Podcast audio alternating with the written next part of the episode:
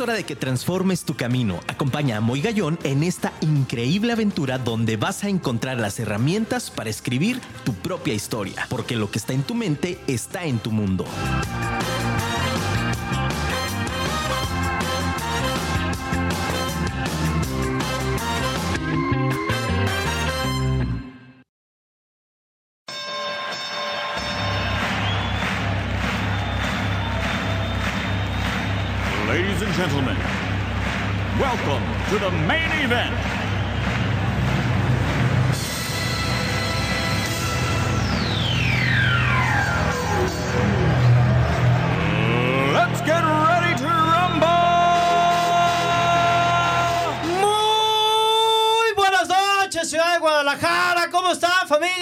Saludarlos.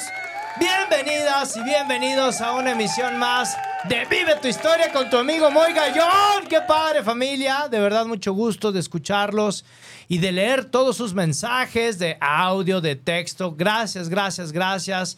Un aplauso a mi querido amigo Luis Ortiz que está del otro lado de los controles. Luisito, gracias por esta magia que hace en Afirma Radio, la radio inteligente. Y por supuesto, familia, todas las personas que nos están viendo a través de Twitch, gracias, gracias, gracias por sumarse a esta gran comunidad de Twitch, familia, y también a las personas que están en Facebook Live, en nuestra fanpage Moy Gallón. Ahí estamos ya en vivo, ya estamos conectados también, contentos de estar con ustedes.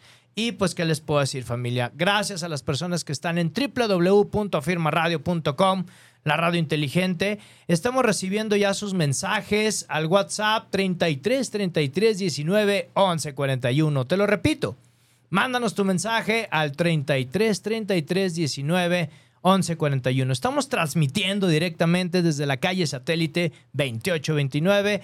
Guadalajara, Jalisco, para el resto del mundo. Gracias a las personas que nos están escuchando de habla hispana en todas partes del planeta. Estamos llegando ya, gracias Dios, a los cinco continentes.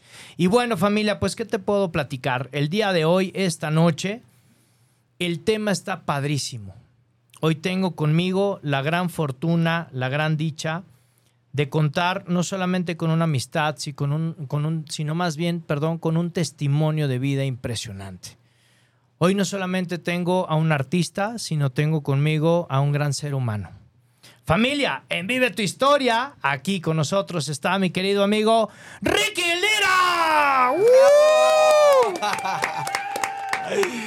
¿Qué tal? ¿Qué tal? Muy buenas noches. Muchísimas gracias por invitarme. Realmente para mí es un honor y estoy muy, muy agradecido de verdad con Dios, con la vida y contigo, con todos ustedes, eh, por invitarme. No. De verdad, muchas, muchas gracias. Para mí es el honor. Mi querido Ricky, al contrario, eh, sabes que eh, desde que nos conocimos tienes toda mi admiración, todo mi respeto. Eh, eres un ser humano extraordinario. Gracias, Moy. De verdad. Y, y quiero decirte que estoy muy contento de poderle compartir al mundo una historia de verdad sin palabras, increíble, impresionante, Gracias. fuera de serie. Un tipazo familia porque hoy vamos a escuchar de viva voz de una persona que no se anda a medias tientas y que además sí me conoce. que dice las cosas como van y como son. Y eso, y eso me encanta, mi querido Ricky Lira. Mi querido Ricky Lira, yo te tengo un regalo que ahí ya te estuve mencionando hace un momento. Tengo Sí. la, la gran fortuna, le agradezco mucho a mi amigo Arturo Ibarrarán, a quien le mandamos un saludo, un amigo en Claro común, que sí, un saludo para él. Que me hizo el gran favor de mandarme una contraportada, que ya la tendrás en tu WhatsApp, mi Sí, estimado. Aquí ¿qué también a, Chon, que está al otro lado. Sí, mi, gran querido amigo José. Chon, sí, José que- Granados García. José Granados García, que también está, se la vamos a enviar para que te, te- te la describa. Sí. Y pues obviamente aquí a la producción con Carla Sánchez, gracias, gracias, Carlita, gracias. ¿no? Por esta gran, gran labor. Fíjate, tengo esta contraportada que dice Valores Juveniles, Sí, Bacardí y compañía. así es. Cuando yo digo estas palabras, Ricky, cuando yo estoy aquí mencionando tu nombre y, y veo en el track número 13 Sí. con la gran canción Bien Amada de Horacio Lancí, interpretada por Licky Lira, Sí. ¿qué viene a tu mente? Híjole, pues viene a mi mente muy buenos momentos, muy buenos recuerdos de mucha lucha, de muchos sueños por cumplir en ese momento, eh, ya sabes, con toda la juventud y con todas las ganas de vivir y sobre todo este, con una experiencia eh, vivida excelente. Muy buenos tiempos, la verdad sobre todo, ¿cómo es que llega Ricky Lira a este espacio? ¿Cómo es que llega Ricky Lira a esta contraportada de este disco, de este disco padrísimo que observo que hay muchos cantantes? Sí. ¿Cómo es que llegas a este, a, este momento, Ricky, a grabar un LP, a grabar en Valores Bacardí, a llegar a ese momento? ¿Cómo es que llega Ricky Lira, este, nacido en donde también importante para nuestro, nuestro auditorio que, no, que nos está escuchando y, que nos ven también por Twitch? Este, ¿Cómo es que llegas ahí, mi querido Ricky? Ok, mira, rápido, este te comento, yo desde niño empecé con como con ese, ese gusto por cantar. Yo recuerdo que había en la sala de la casa una ventana donde yo me reflejaba y cantaba las canciones de, de Cri Cri y este y inclusive de, de Cepillín también. Okay. Este, y yo me veía en la, en la ventana reflejado y no tenía este, como tal una, una certeza de que era un público, no tenía conciencia que era un público, pero sí sabía que por esa ventana era gente que me estaba viendo, lo que sería un público.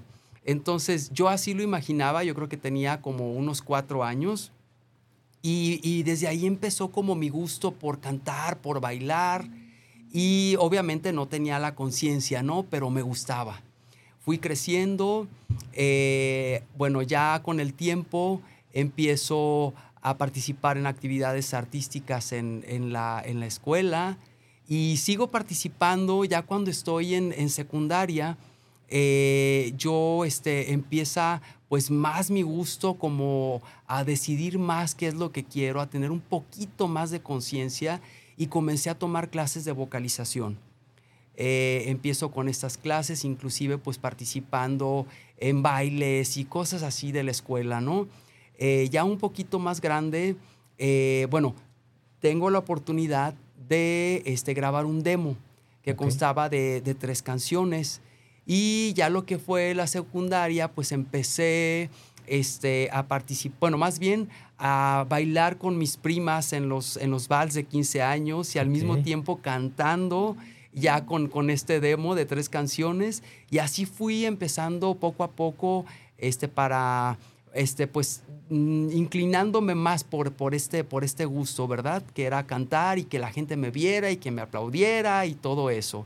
Bueno, ya un poquito más grande, digamos, de unos 17 eh, años, tengo la oportunidad de grabar otro demo y empiezo a participar, obviamente preparándome con clases de vocalización, clases de expresión corporal. Intenté tomar clases de, guitarra, pero eso sí, ahí me quedé. ahí, lo dejaste. sí, pero sigo con ese sueño, ¿eh? ¿eh? sigo con ese sueño.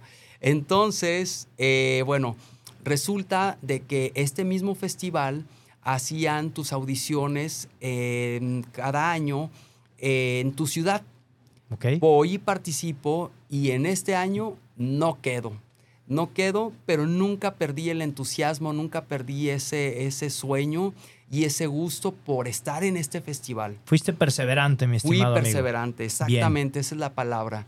Y bueno, total, eh, llega el momento de que en la dinámica en este año fue de que tú podías enviar tu material a la Ciudad de México para ir a hacer tu eh, audición en vivo a la Ciudad de México. Bien.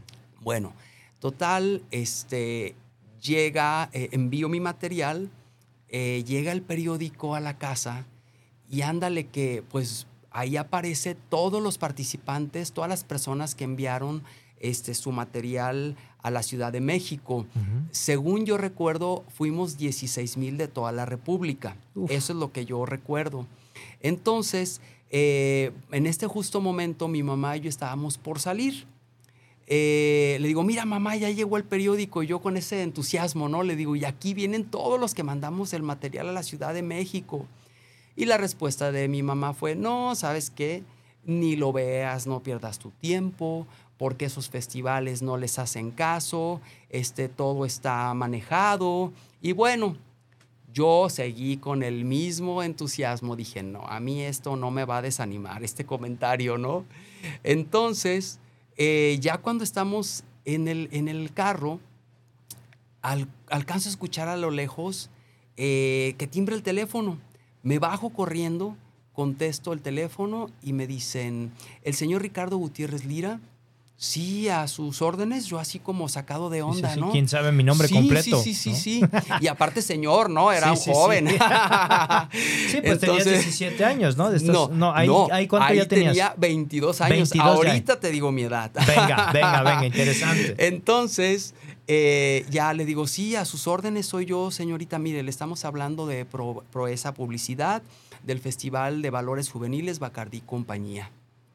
Este, sí, a sus órdenes. Mire, este, pues nada más le avisamos que quedó usted seleccionado en el plan de los 100 este, para venir a hacer su audición eh, a la Ciudad de México por una semana con gastos pagados. No, imagínate la impresión para mí, el impacto, ¿no? Este, con esa buena noticia. De 16 mil concursantes. De ajá, de toda la República Mexicana. 100, 100 para hacer tu audición pudieron hacer. en vivo. Exactamente. Bueno me regreso al carro y le digo, ay mamá, le digo, ¿sabes qué? Tienes toda la razón. No voy a ver el periódico, ¿ves? Es lo que yo te digo. Eso, pues ni pierdas tu tiempo. Le dije, no mamá, no voy a perder el tiempo, tienes toda la razón. Sí sería pérdida de tiempo el ver el periódico, ¿sabes por qué? Porque la llamada de ahorita, ¿quién crees que era? ¿Quién? Y voltea y me ve así como impresionada, ¿quién era?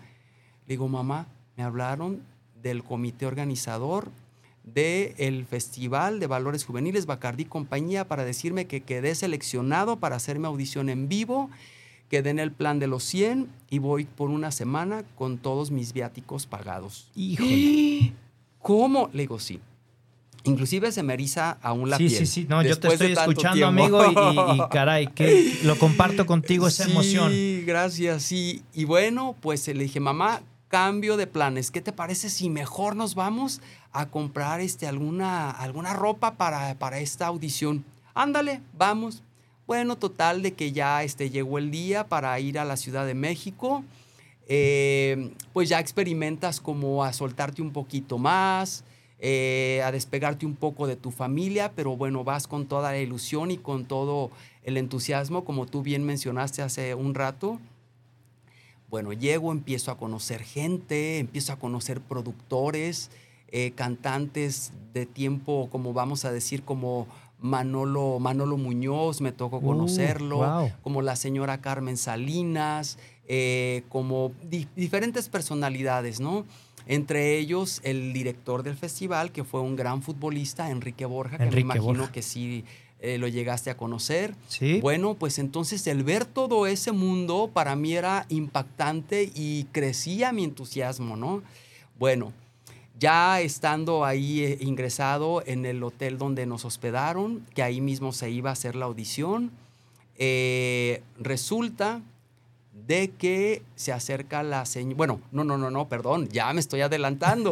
ya me estoy adelantando, tan, tan, tan, tan. Bueno, ya este, hago mi audición y la primera que persona que se me acerca al bajar del escenario, yo sentí que hice bien mi, mi presentación, ¿no? Mi audición, yo la sentí excelente. Pero se acerca la señora Carmen Salinas y me dice, chamaco, estás muy bien, te felicito yo te voy a echar la mano con Enrique Borja. Obviamente no como mano negra, ¿no? Sino como, ¿sabes qué? Póngale atención a esta persona. Yo me sentí totalmente halagado por quien venía ese comentario, ¿no? Por supuesto. Y, bueno, pues fue una impresión muy grande para mí el que se acercara la señora Carmen Salinas en paz descanse. Eh, bueno, ya este, hago la audición, pasa todo este suceso. ¿Y qué crees? Que quedo, pero para el segundo filtro, que era para el plan de los 50. Ok. Sí. Entonces ya me estaba acercando más a los eh, que iban a ser semifinalistas. Resulta de que hago otra audición y quedo seleccionado para este, eh, para este concurso que fue en el 92 y eh, quedo en, los, en las cuatro semifinales para participar, obviamente con una este, quinta presentación que sería la, la final. Hace 20 años, mi querido. Eh, sí, fue en el, en el 92, saquemos la, la cuenta. Saca la cuenta. fue en el 22. 92, 18, no más. Sí, no, más tiempo. Más, ya. Yo sí, soy malísimo sí, para las ya, mate familia. ya- ya el tema, por eso soy pedagogo. Pero, pero fíjate qué interesante. O sea, todavía. 30 años. No, 30 años. sí, 30 ya, años, fíjate, por eso, exactamente 30 años. Un saludo a mi profesor de cálculo, que lo amo con toda mi alma, ¿no? Saludos. Así ¿no? es, un saludo para él. Híjole. bueno, entonces ya quedo como, como, primer- como semifinalista y bueno, resulta de que, bueno, no sé si quieras que ya te platique o esta parte o nada más nos quedamos ahí en el momento en el que cómo llego a este festival. ¿Cómo llegas fue- a este, Ricky, este festival? Ricky, este es tu programa. Esta es una charla entre cuates. Tú puedes hacer lo que quieras de la hora. Adelante, amigo. Muchas gracias, muchas gracias, qué amable. Y bueno, pues esa es la manera en la que yo llego a este, a este festival, haciendo, eh, bueno, mandando primero que nada mi material y quedo seleccionado para, este, para esta audición en la Ciudad de México. Como te comenté, antes yo ya había ido a hacer una audición aquí en la ciudad de Guadalajara, que en ese tiempo así era la dinámica, ¿no? Así lo, lo hacían ellos, que era ir de ciudad en ciudad. Pero en esta ocasión envié mi material y quedé seleccionado. ¿Fue un parteaguas en tu vida este festival? Sí, claro que sí. Claro que sí, porque para mí era es, un escalón. Era un escalón porque inclusive pues ya estabas hablando de otro, de otro crecimiento, ¿no? ¿Por qué? Porque ya estabas eh, tomando clases con gente pues más importante, digámoslo así, no porque aquí no fuera, pero sino eh, ya estás, eh, ahora sí que como cuando vas a Hollywood, ¿no? Ya Claro. está ahí como la mera mata de todo. Eh, por ejemplo, en este festival mi fotógrafa fue Mariana Yazbek. Si la gente no la ubica como fotógrafa, ella este, participó en un festival, no, perdón, perdón, un festival no, en un video, En un video. de Luis Miguel, este, cuando calienta el sol, para ser exactos, y Es ella fue mi fotógrafa, fue novia también de Luis Miguel y era muy, muy buena persona. Entonces, el tener ese acercamiento con esa gente para mí era, eh, pues, y joven, era muy importante para mí en ese momento. Eh, mi diseñadora de imagen, Rosario Salmerón, eh, bueno, pues el director del festival, Enrique Borja, eh, y así, así sucesivamente, bueno, maestros de vocalización, maestros de baile también, que eran los que armaban todas las coreografías dentro de Televisa.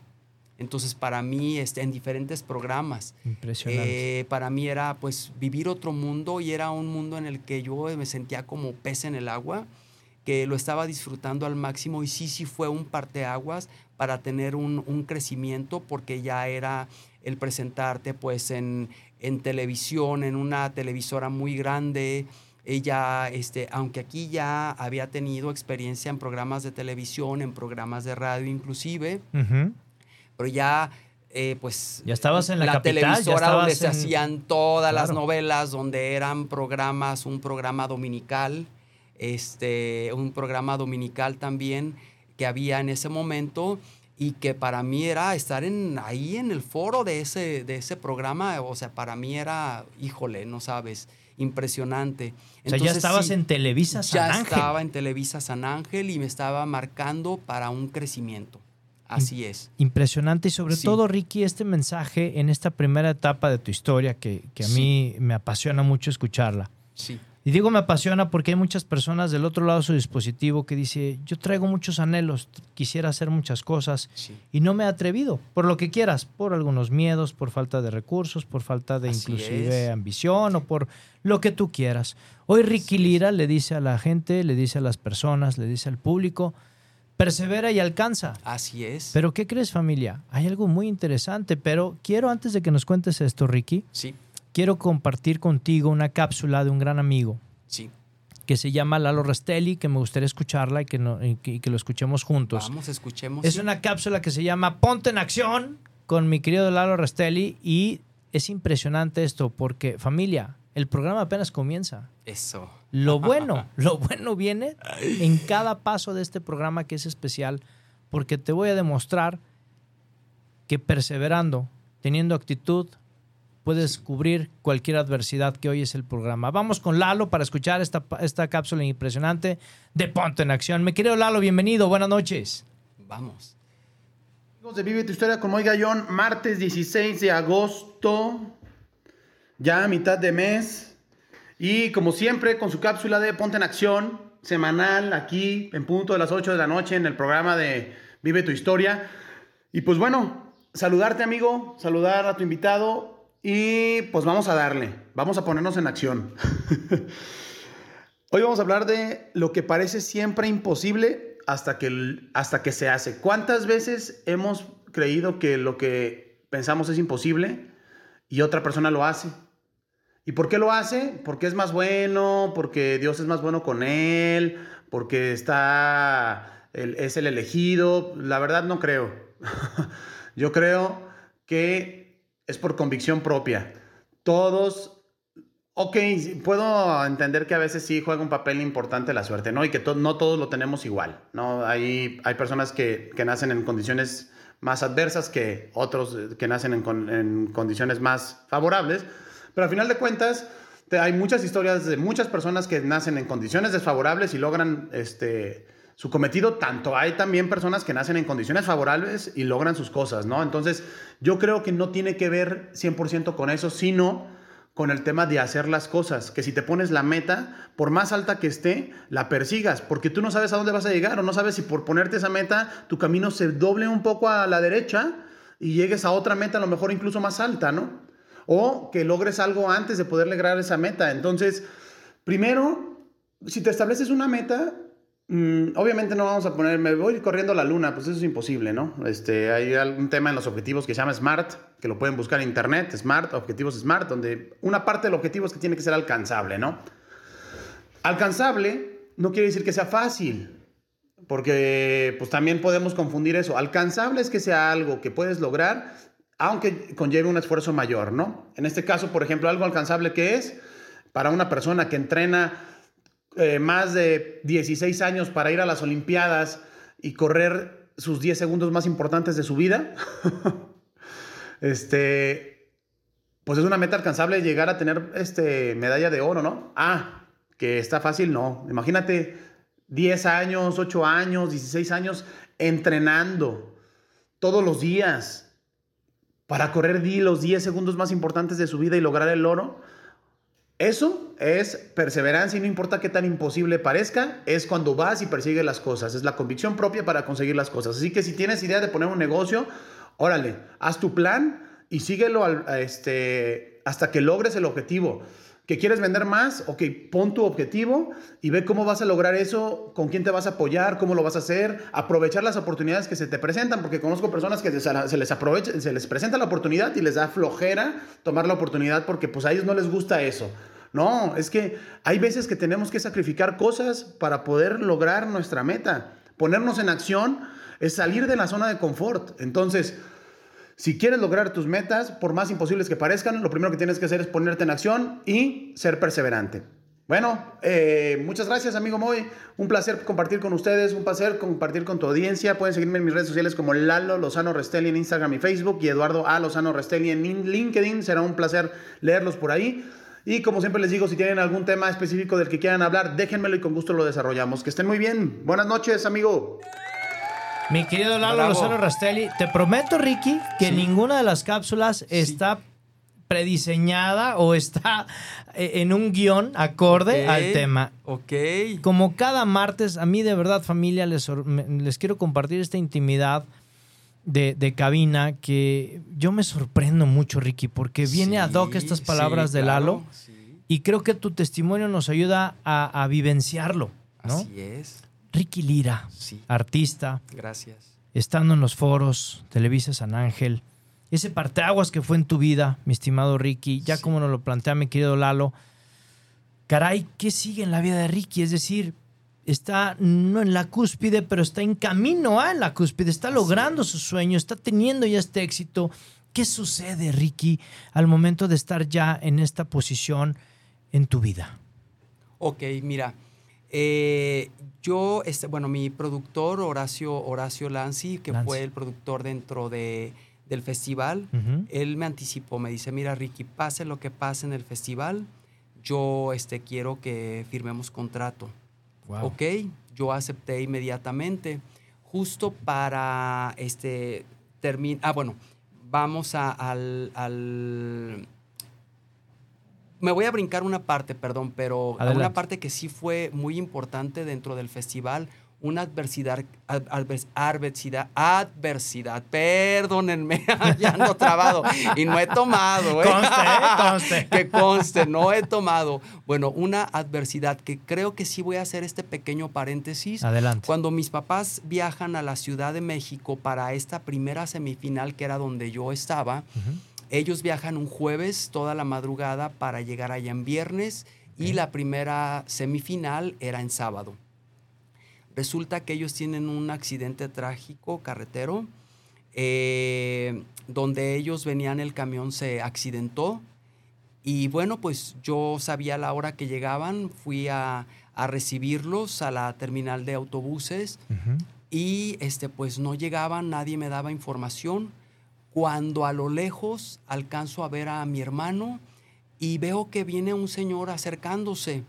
Bueno, pues digo un señor porque no lo reconocía hasta que habló conmigo y ese señor era mi papá.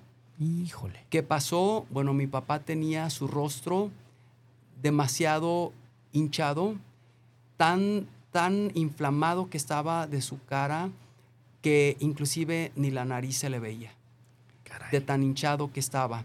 Inclusive en este accidente hubieron personas que murieron, viajaba mi mamá, eh, mis hermanas, algunos sobrinos, mi hermano, eh, un amigo de mi hermano. Y para mí fue impactante el ver a mi papá. El saber, segundo, que tuvieron el accidente trágico. Eh, dentro de todo lo malo, él me anticipó que la familia estaba bien, solamente muy, muy asustados y con golpes. Ok. pero este que pues ya estaban arreglando ahí la misma este la misma compañía de autobuses para trasladarlos a que los revisaran en una clínica particular.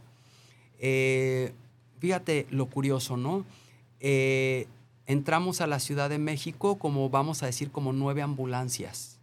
Yo me fui con ellos en la ambulancia. Imagínate nada más tú. Ahora sí que el digamos el montón de ambulancias, este, ahora sí que una comitiva de ambulancias donde todas iban sonando la sirena y de repente hubo la parte agradable ahí que nos empezamos a reír. Ahora sí, entramos por la puerta grande y haciendo ruido a la Ciudad de México. Bueno, ya estando ahí en el, en el, eh, en el eh, hospital, en la clínica particular, resulta de que están ya valorando a mi familia y de repente escucho que me vocean y me dicen que me acerque al conmutador. Ok. Me acerco al conmutador y mi sorpresa es que era el director del festival, Enrique Borja, y me dice, Ricky, sé que tu familia tuvo un accidente muy delicado. Eh, me enteré y quiero este, saber cómo se encuentran, si necesitan algo. Me ofreció todo el apoyo el, el señor Enrique Borja. Y yo le dije, mira, ya los están valorando ahorita, sí, el accidente fue muy Fue grave. Muy difícil. Muy difícil, sí es muy impactante. Para mí es una noticia impresionante, pero dentro de lo que cabe, mi familia está bien. Sí hubieron personas que fallecieron, pero mi familia este, tiene el susto y golpes.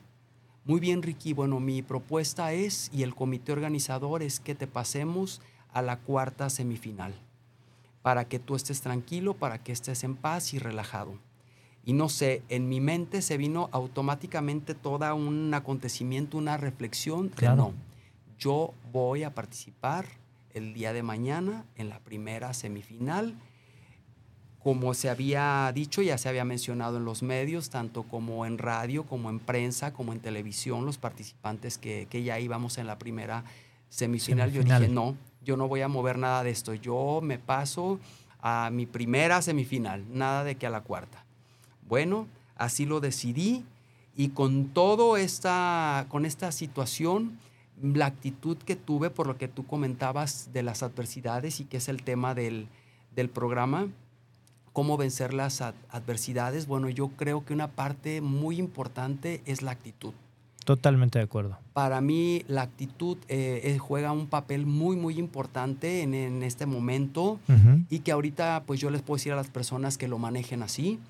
Eh, pero bueno, el punto importante es que participo y para sorpresa mía y de toda mi familia, paso a la final. Paso este, a, esta, a esta final esperada y bueno, pues el resultado es este, este disco que tú estás viendo. eh, donde quedó en el disco de colección del Festival Valores Juveniles Bacardi y Compañía del año 92. 92. Así es. Entonces, fue ese, ese pequeño paréntesis, perdón, pero sí lo tenía que comentar porque va a colación con el tema, ¿no? Por supuesto. de, de hoy. Y eh, bueno, yo firmo contrato con mi productor. Eh, te repito, cuando ya estamos nosotros eh, por desalojar este eh, hotel donde estábamos hospedados, entro a mi cuarto y veo un sobre en el piso. Lo tomo y dice Ricky Lira. Lo abro y este, me lo envía la directora de Relaciones Públicas de este hotel donde estábamos Ok. y me dice, por cierto, su nombre es Verónica Dulce, y me dice, Ricky, hay una persona muy importante del medio que quiere conocerte. Así quedó, ponte en contacto conmigo. Ok, con Verónica Dulce. Eh, yo me comunico a, acá a Guadalajara con mi mamá para saber cómo están y todo. Estoy hablando de esto cuando ya fue la final y que íbamos a desalojar el, el, El hotel. el hotel y todo esto. Bueno, entonces eh, me dice mi mamá, oye, fíjate que te habló un señor, pero este señor hablaba como de otra parte. Ok. Ah, me quedé pensando. Pero me dice que no está en la Ciudad de México, que él llega el lunes y que te comuniques el día lunes con él. Pero yo empecé, no, han de haber sido mis compañeros, me están jugando una broma, Ya. es mentira. Total, para no hacerte la historia larga, me comunico antes de tiempo. Y sí, me contesta un joven hablando pues como tipo de Puerto Rico, como de otra parte, ¿no? Ok. eh, me comunica con otra persona más, más grande y me dice, sí, mira, este, efectivamente, eh, ya sé quién eres, pero eh, la persona este, que quiere hablar contigo no se encuentra, está en Puerto Rico y llega el día lunes. Le digo, oye, pero ¿quién es? ¿De quién se trata? Bueno, caray? pues impactante para mí porque fue el, el señor Edgardo Díaz, el productor del grupo Menudo, que De en su Menudo. tiempo fue este, muy importante a nivel Latinoamérica, ¿no? Sí, Donde claro. inclusive salió Ricky Martin y otros cantantes.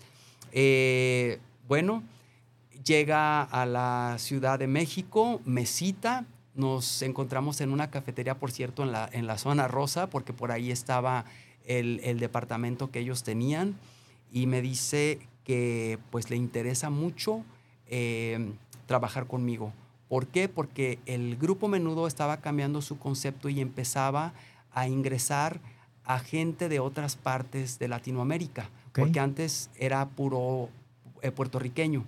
Entonces empieza con, con un mexicano y me dice, ¿sabes qué? Tengo un poquito de problemas con este mexicano eh, que no quiere asistir a los ensayos, no está de acuerdo en esto, no está de acuerdo en lo otro y realmente pues no me interesa y me gustó mucho tu imagen para el grupo. Todavía en ese tiempo se llamaban Menudo. Ok. Este, inclusive fue en el tiempo del disco que se titulaba Los Últimos Héroes. Algo así, algo así recuerdo.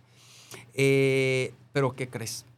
Eh, le digo, ¿sabes qué? Le digo, pues sí, para mí es muy importante tu ofrecimiento y créeme que estoy muy agradecido. Pero ¿qué crees? Acabo de firmar contrato por tres años con mi productor del festival. Claro. Híjole, pues no se pudo. Con Lancy.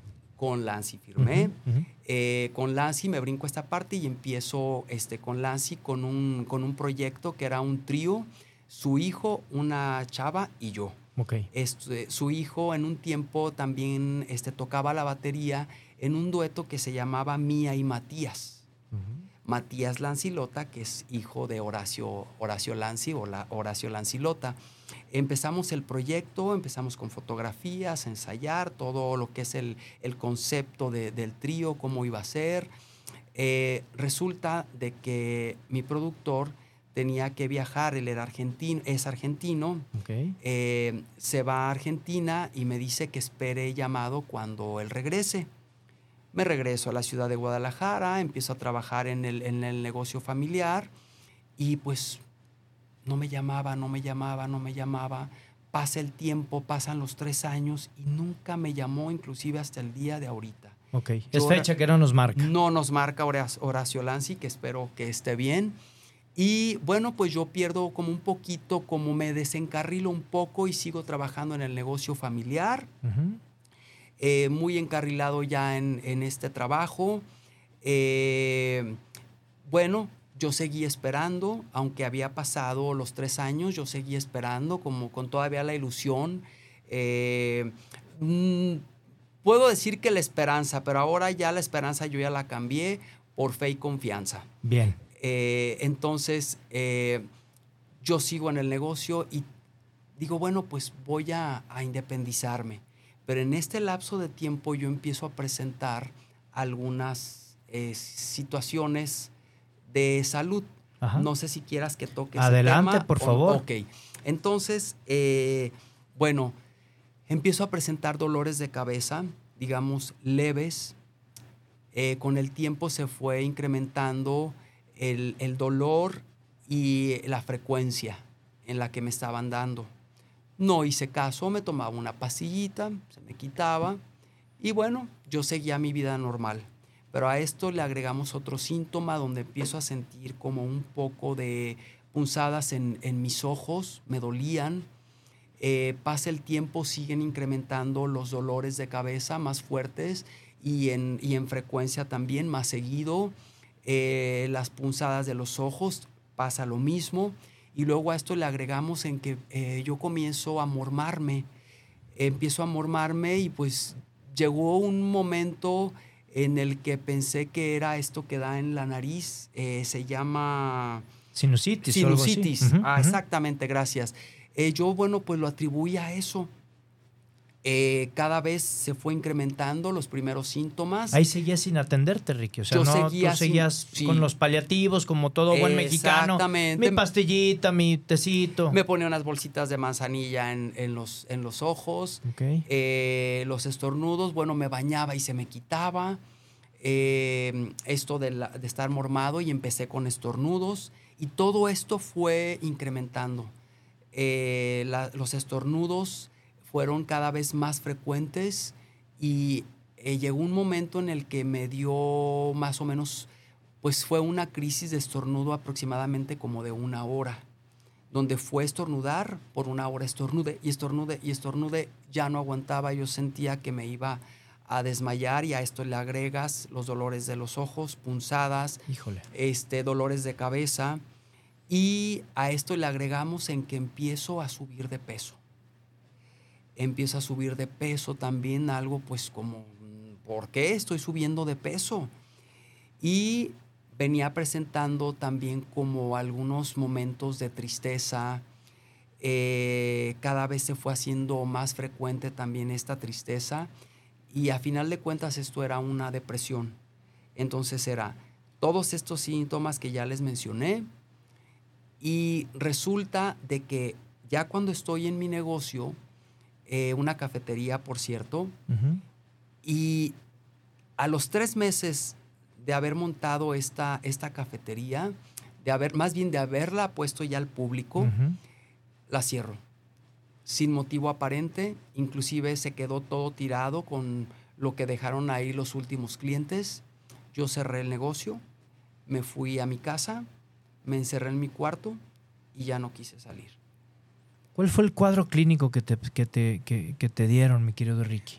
Fíjate que yo en ese momento todavía no iba, no me presentaba con ningún doctor. Ok. pero como ellos me vieron, mi familia, eh, me vieron que estaba encerrado en mi cuarto, que ya no quería trabajar, ellos lo atribuyeron a otras cosas, ¿no? Inclusive ellos pensaron que andaba en malos pasos, que me estaba drogando. Eh, eso fue su, su- lo que ellos creían en su momento De acuerdo. porque era totalmente lo contrario a lo que yo era mi personalidad. el, el que ya no tenía inclusive ni higiene personal, el subir de peso, el que no quería trabajar cuando yo era una persona muy trabajadora y siempre echándole muchas ganas, totalmente lo contrario y a esto le agregamos un cambio de comportamiento, eh, empecé muy agresivo, muy agresivo, inclusive si algo me decían no me parecía y aventaba lo que traía en la mano, aventaba puertas, pateaba, no me importaba absolutamente nada.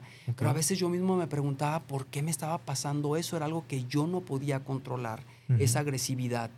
Casi, casi si alguien me decía hola, yo les contestaba de mala manera, pero no sabía qué era lo que estaba pasando.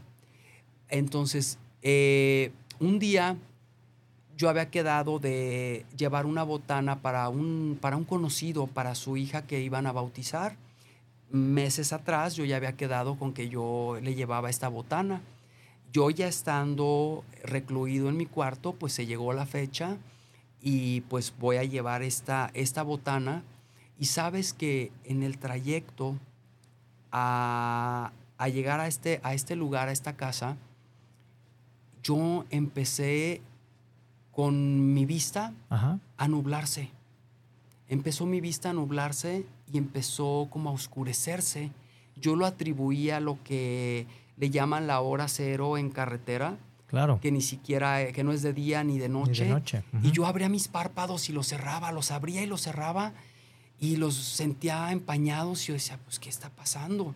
Sí me dio un poquito como de susto y, y sentía algo, ¿sabes? Aquí en mi pecho, ¿no? Y con todo lo que venía pasando, todos estos síntomas que, que ya venían, Lo que venías arrastrando. Exacto, caray. lo que ya venía arrastrando, llego a- con esta persona y yo ya bajé agarrándome del carro. Sí, yo dije, bueno, porque ya es más de noche y por eso es que solamente distingo sombras. Me bajo del carro, escucho a esta persona y me dice, pásate. Le dije, no, sabes que me tengo que ir, mis papás están esperando el carro, solamente vine este, pues, a cumplir con lo que había prometido. Me dice, no, quédate un ratito, llevamos el carro y ahorita te regresa. Le digo, no, ¿sabes qué? Me tengo que ir. De verdad me tengo que ir. Yo ya tenía como esa angustia de que, que, que está ¿Qué pasando. está sucediendo, caray? Sí, le digo, ¿sabes qué? Y aparte, le digo, no veo. ¿Cómo que no ves? Le digo, no, es que solamente veo sombras. No sé qué esté pasando. Me dice, ah, caray, dice, eso sí está grave. Le digo, pero ¿sabes qué? Ya me voy. Bueno, pues así me arriesgué, me fui a casa.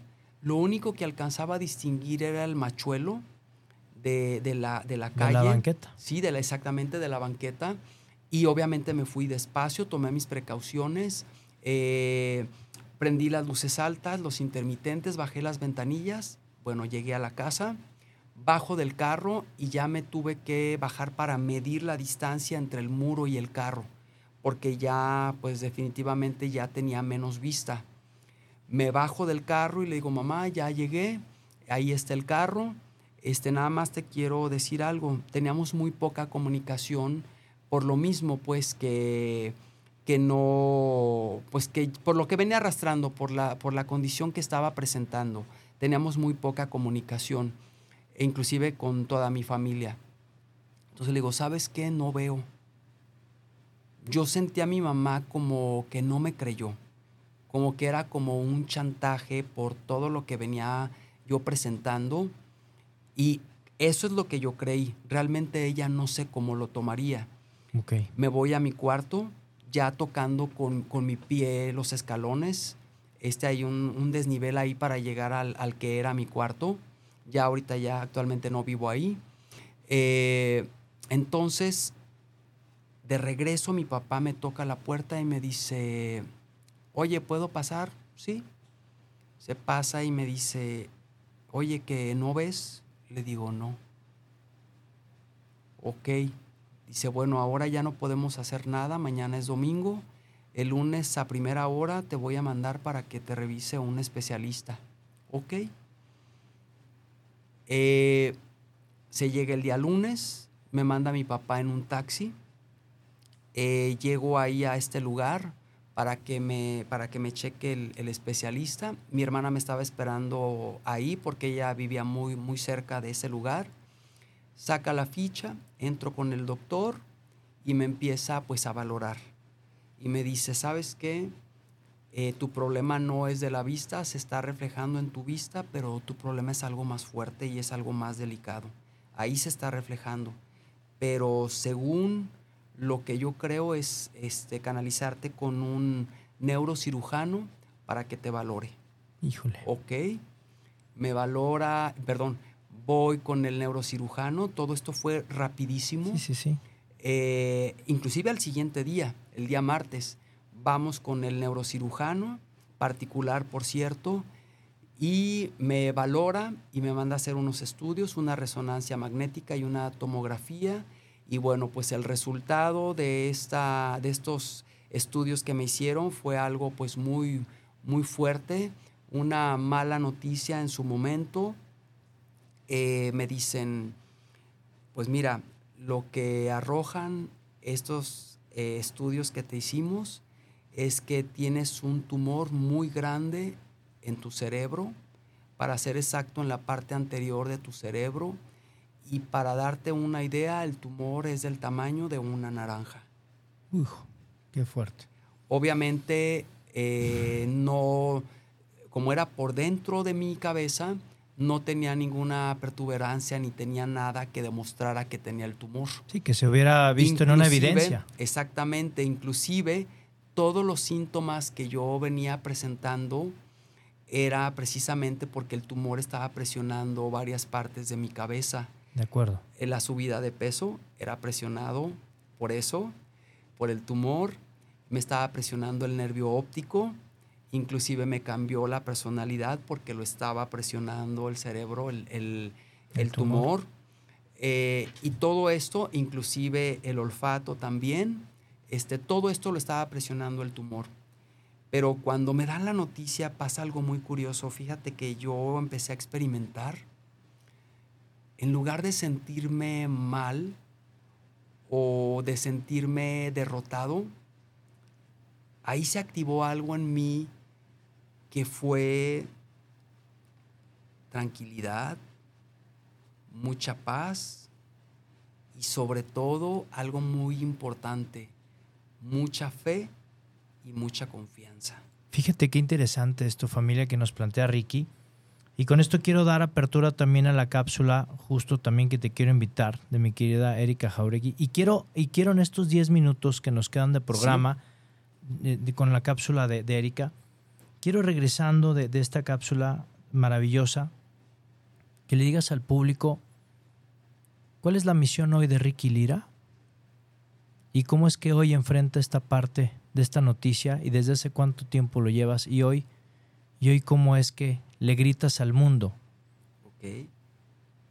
tu misión hacia los demás, ¿te parece? Claro que sí. Vamos a escuchar a Erika Jauregui rápidamente con esta gran cápsula también desde Cuernavaca, Morelos. Y de verdad, esta parte del testimonio Ricky es la, eh, para mí es la más importante. No te vayas, por favor, escuchamos a Erika. Bienvenida, Erika. Buenas noches. Hola Moy, muy buenas noches. Muy buenas noches, querido Radio Escucha. Como siempre, un placer enorme encontrarme en este momento compartiendo esta cápsula de Despertando Conciencia.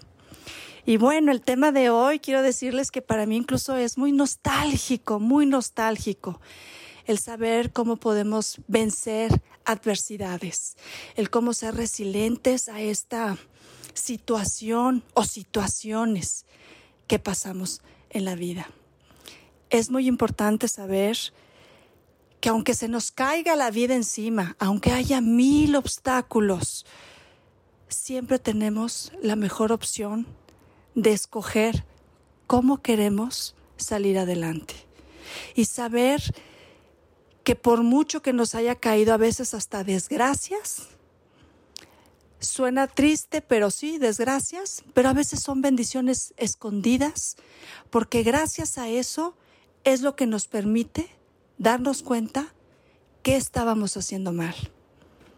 O cuando hay desgraciadamente situaciones que ya son irreparables, también aunque no lo crean, hay bendiciones escondidas, porque siempre nos va a llevar a dar mensajes o lecciones de vida para mejorar exactamente nuestra propia vida. Solo es que nosotros querramos ver el lado positivo y aprender a vivir con esas herramientas que a veces desconocemos y que por esa lección que nos da o esa adversidad que nos dio la vida, podemos conocer esas herramientas que nos pueden volver muy poderosos y que aún así podemos lograr todos los objetivos que nosotros querramos, porque al final las limitaciones siempre van a estar en nuestra mente. No importa tener una ceguera, no importa perder piernas, no importa tener esquizofrenia, no importa tener muchas cosas que nosotros podemos pensar que se nos acaba la vida. Si eso pensamos es porque nosotros tenemos el límite en esa mente. Así que no dejemos a esa mente, a esa mente egoica, que nos traicione y nos haga sentir que ya no servimos y que no vamos a poder conseguir nunca en la vida. Porque si estamos convencidos que nosotros tenemos fe en nosotros mismos y podemos ocuparnos en todo lo desconocido que tenemos por dentro para sacarlo a la luz y llegar a nuestros objetivos, no hay adversidades, no hay limitaciones y no hay situaciones que podamos sortear y salir exitosos. Yo soy Erika Jauregui y me encuentran en mis redes sociales como La Mortesana. Un placer enorme de compartir hoy este tema, porque yo soy una de las personas que ha vencido adversidades y las sigue venciendo y cada vez me doy cuenta que soy más feliz y plena y con lecciones muy duras que me ha dado la vida. Buenas noches. Buenas noches, Erika. Ahí está Erika Jauregui desde Cuernavaca, Morelos. Y precisamente Sí. quise darle pie, Ricky, a la cápsula de Erika. También porque esta parte de tu historia, en estos ya siete minutos que nos restan, un saludo a todas las personas que nos escriben. Saludos. Mira, tienes a muchas personas, ¿no? Sí, Este, a. Mariana Sandoval, Mari Carmen Solís, Alejandro Rubio, Tere Mejía que lo está viendo, Arturo Ibarrarán, mira también Bravo. está. Elizabeth Salcido, gracias. Gracias a Adi Trujillo por escribirnos. Fíjate, Ricky, este, es importante esta parte. Tú recibes esta noticia y nos diste una lección de vida impresionante. Sí. O sea, si a mí hoy me dicen, tienes un tumor en la cabeza, te prometo, amigo, te lo digo y te lo firmo y lo digo públicamente, Sí. se me cae el mundo, ¿eh? Así es. Y qué impresionante que Ricky Lira dice, para mí me dio paz, me dio tranquilidad y te dio un estilo de vida que hoy Así lo estás es. compartiendo, Ricky. Así es, y lo disfruto. Y lo disfruto y lo vivo con todas las ganas, como si es mi primer día de vida. Hijo, qué así, fuerte. así lo vivo. Y te quiero decir algo. Por favor. Tú ahorita me comentas que si te dieran la noticia. Bueno, precisamente a mí la noticia me la dieron hace 13 años. El tumor retoñó en mi cabeza, pero yo lo dejo de lado, obviamente me cuido, cuido mi alimentación, este, utilizo por ahí algunas otras alternativas como este, biomagnetismo, ya sabes, muchas cosas, ¿no? Sí. Pero principalmente el ser positivo, tener mucha fe, tener mucha confianza, muy buena actitud. Cuando tú tienes una muy buena actitud ante las adversidades, obviamente te quitas una carga, porque las cargas te generan mucho estrés. Y obviamente así literal, si tú llevas un vehículo este, cargado, pues obviamente te va a gastar más gasolina y ya sabes, todo el tipo de cosas que, que- que salen ¿no? de todo esto. Entonces, así se los digo, hay que fluir, hay que dejar que, que todo salga, no futuricemos cosas negativas porque a veces nos armamos una película, visualizamos una película de lo negativo. Yo los invito a que inviertan esto negativo a positivo. Así como armamos esa película eh, negativa y todo el acontecimiento de todo lo que va a pasar, ¿por qué no lo hacemos al revés? Mejor pensemos positivos y veamos esa película con un buen final, porque al final de todo esto futurizamos y pensamos cosas que a lo mejor ni siquiera van a pasar. Yo te puedo decir, de mi familia eh, ya fallecieron. Eh, primero que nada, al, al año de que a mí me operaron y aparentemente estaba bien y yo era el que estaba grave con un diagnóstico muy, muy, muy difícil. Inclusive estuve cinco días en coma inducido. Wow. Este, murió un hermano de 39 años al año de que a mí me operaron de la cabeza. Eh, muere también mi papá. Muere un hermano también de insuficiencia renal. Muere mi mamá y muchas personas de mi familia. Eh, ahora tengo, ac- actualmente tengo un hermano con un derrame cerebral en cama. Él tiene tres años, él no se puede mover. sí puede hablar, tiene su memoria y todo, pero no se puede mover. Entonces, eh, fíjate que yo agradezco eh, todo esto que me ha pasado porque así me valoro más. Los invito a que se valoren, a que tengan actitud, a que sean positivos y como yo les digo, sigan adelante, no se estacionen porque un carro estacionado no te lleva a ningún lado. Entonces, sigue adelante, sigue tu camino y en este vehículo de la vida sube contigo a la actitud, eh, el positivismo, la fortaleza, la fuerza de voluntad y también la paciencia, sobre todo la fe y confianza en quien tú creas y en ti mismo principalmente. Y sobre todo también eh, que si te encuentras en este trayecto a la desesperanza, al este la depresión. no sé, depresión, exacto, depresión, tristeza, diles que tu vehículo de la vida lleva muy buenos pasajeros y que no los necesitas, que busquen otro transporte. Sigue adelante y esa es una manera de, de compartirle a las personas y decirles que sí se puede, no importa lo que te pase, sí se puede salir adelante. Yo sigo con ilusiones, como te dije hace rato, no he cumplido mi sueño de tocar la guitarra, lo quiero hacer, Bien. pero siempre hay que ser pacientes y el tiempo de Dios es perfecto. Los tiempos de Dios son perfectos. Así es. Mi querido Ricky, eres un ejemplo, eres un Gracias. ser humano, ejemplo de actitud, ejemplo de perseverancia, ejemplo de que hoy familia, Ricky no nos puede ver con los ojos, estoy de acuerdo, pero hoy sí nos puede ver con algo más o con algo mejor. Hoy con qué nos ves, Ricky? Con el alma. Yo veo con el alma y para mí no existe gente bonita ni gente fea, porque las personas desgraciadamente siempre se dejan llevar por la apariencia. Claro. Y qué bueno, si hay alguien guapo, guapa, qué padre. Pero si no es así, no importa. Eh, lo que tú tienes dentro, que yo lo, lo percibo, inclusive te digo algo, Gracias. yo en todo tu programa, no me lo vas a creer, o espero que sí me lo creas, Venga, mi piel se eriza a cada momento y es con lo que, con lo que yo veo, es con lo que yo percibo gracias. y he amigo. percibido muy buena energía. Veo con los ojos del alma y yo te percibo como una persona increíble, de verdad. Gracias. Este, no es porque esté en tu programa, es pues porque es real, no puedo mentir. Gracias. No puedo mentir, sí puedo, pero no se debe mentir. Yo soy muy honesto, me gusta ser muy sincero con, que, con lo que digo porque tengo que ser congruente. Claro. Soy congruente con lo, que, con lo que vivo y con lo que acciono. Wow. Y yo percibo eso y veo así la vida. Así la veo. Ricky, nos dejas una vara altísima para todos los que estamos viendo y escuchando tu testimonio. Nos Mira, dice Luis Ortiz. Mira, mira, mira, mi Qué- piel. Qué, tremenda historia. Nos dicen aquí en Twitch también. Dice, buenas noches, un tema muy bueno. Felicidades a Ricky Lira. Gracias, Una gracias. impresionante historia por parte de Adriana. Gracias de verdad también a todos. Ricky, ¿dónde te pueden encontrar? Nos queda un minuto de programa. gracias. ¿Dónde te pueden encontrar? Claro que sí, los espero por favor. Estoy en Facebook, en mi página de Facebook como Ricky Lira y en Instagram como Ricky Lira 8. Los espero por favor, va a ser un placer para mí estar en contacto con todos ustedes y les envío un abrazo lleno de buena energía, con todo mi corazón, con lo que veo que es mi alma. Se los envío a todos. Si están pasando alguna adversidad, por favor, actitud, conciencia, ubíquense en el aquí y en el ahora, sean perseverantes con lo que quieren, con sus gustos. Tengo 52 años y tengo muchas ganas de seguir viviendo y con ilusiones como un adolescente. Mi querido Ricky Lira, impresionante, de verdad. Vean el programa en repetición en nuestro canal de YouTube. Yo lo voy a ver. Sí, claro, tú lo vas a ver desde el alma, amigo, ¿no? Sí, sí, Por sí, supuesto. así es. Escúchenlo también en Spotify a través del jueves, este próximo jueves.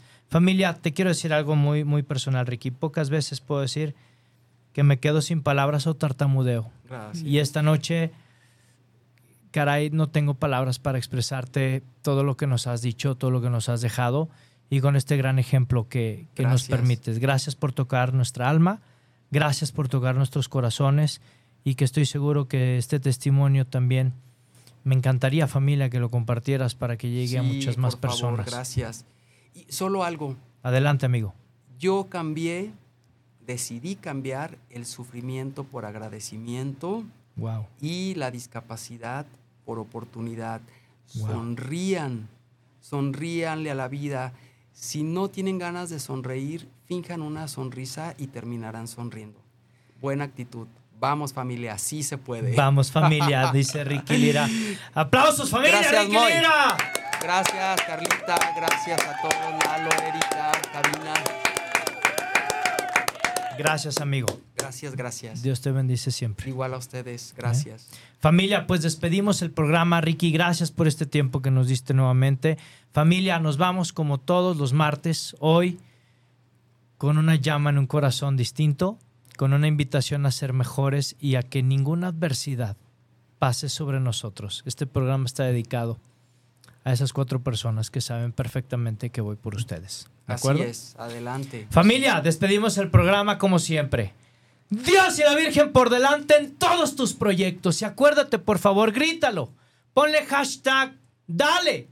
Lo que está en tu mente, claro familia, lo que está en tu mente está en tu mundo. Nos vemos el siguiente martes a las 8 de la noche aquí en Vive tu Historia con tu amigo Muy Gallón. ¡Chao!